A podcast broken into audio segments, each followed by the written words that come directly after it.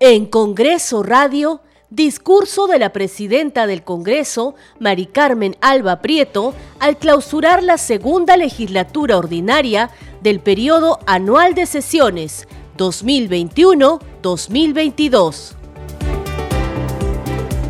Señores congresistas, de conformidad con establecido en el reglamento del Congreso de la República,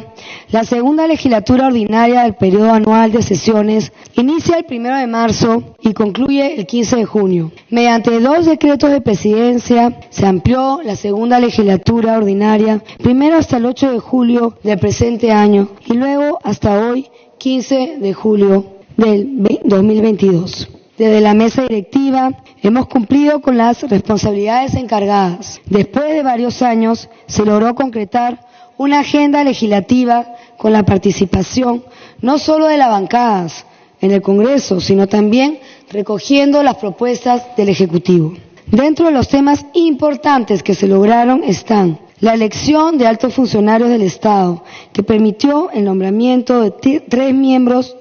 del Banco Central de Reserva del Perú y de seis magistrados del Tribunal Constitucional. En cuanto a los temas de la agenda legislativa que se convirtieron en ley, se ha logrado concretar leyes de reforma constitucional, de reforma del reglamento del Congreso, de defensa del principio constitucional y balance de poderes, y de fortalecimiento de la seguridad jurídica y la institucionalidad.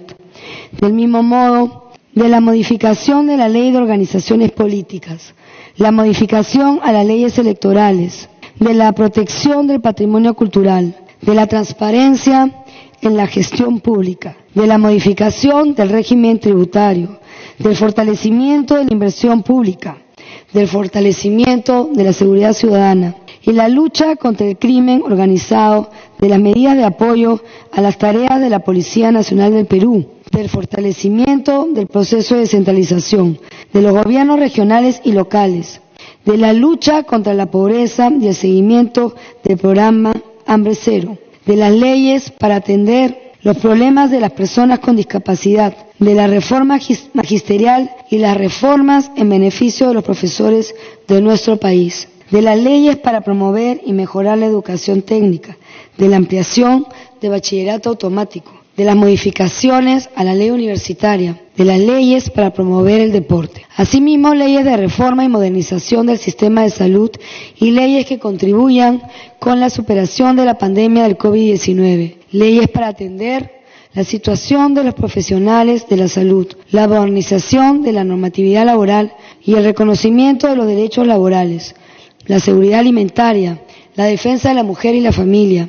el apoyo a las asociaciones de defensa de consumidores y usuarios, la ley de apoyo a las micro y pequeñas empresas, la ley de apoyo a los emprendedores, las leyes para promover la formalización de la actividad empresarial, las leyes de promoción y la reactivación del turismo, la promoción de la ciencia, innovación y tecnología, la inversión en vivienda y saneamiento, la modernización del agro y el fomento de las actividades agropecuarias, la legislación vinculada a las Fuerzas Armadas, las leyes para la lucha contra la corrupción, la modernización de los órganos del sistema de justicia, la lucha contra el terrorismo y el narcotráfico, la gestión del agua y finalmente la demarcación y ordenamiento territorial. Todas estas iniciativas se lograron con la participación de toda la representación nacional. Por eso quiero saludar y felicitar a todas las bancadas por su compromiso con el trabajo parlamentario y su participación en las largas jornadas de sesiones, tanto en las comisiones como en el Pleno del Congreso. Cuando juramentamos para este primer periodo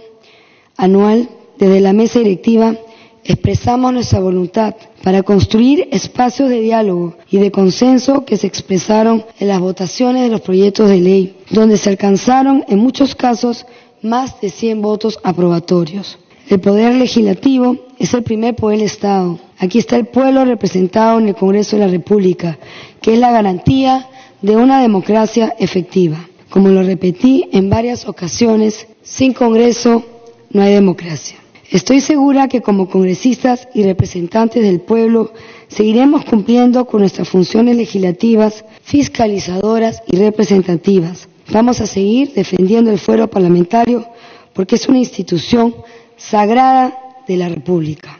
Quiero agradecer a mi mesa directiva, a mis tres vicepresidentes, a mi primera vicepresidenta, Lady Camones, a mi segunda vicepresidente, nuestro amigo Enrique Wong,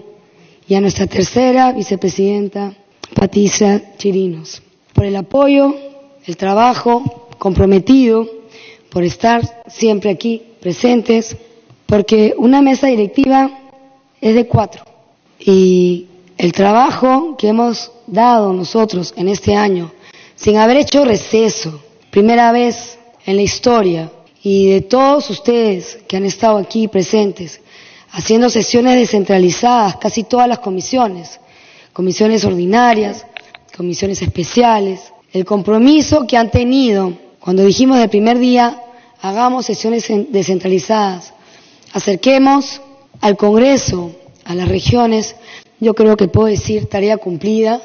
Y realmente tengo que felicitarles por este primer año que sabemos que ha sido un primer año muy difícil, una coyuntura política muy difícil, pero creo que todos aquí, los 130, hemos estado a la altura de lo que la población nos requería y hemos aprobado muchas, muchos proyectos de ley a favor del pueblo y deben de estar orgullosos de eso. Declaro clausurada la segunda legislatura ordinaria del periodo anual de sesiones 2021-2022. Muchas gracias y un aplauso para todos ustedes. Congreso Radio, un Congreso para todos.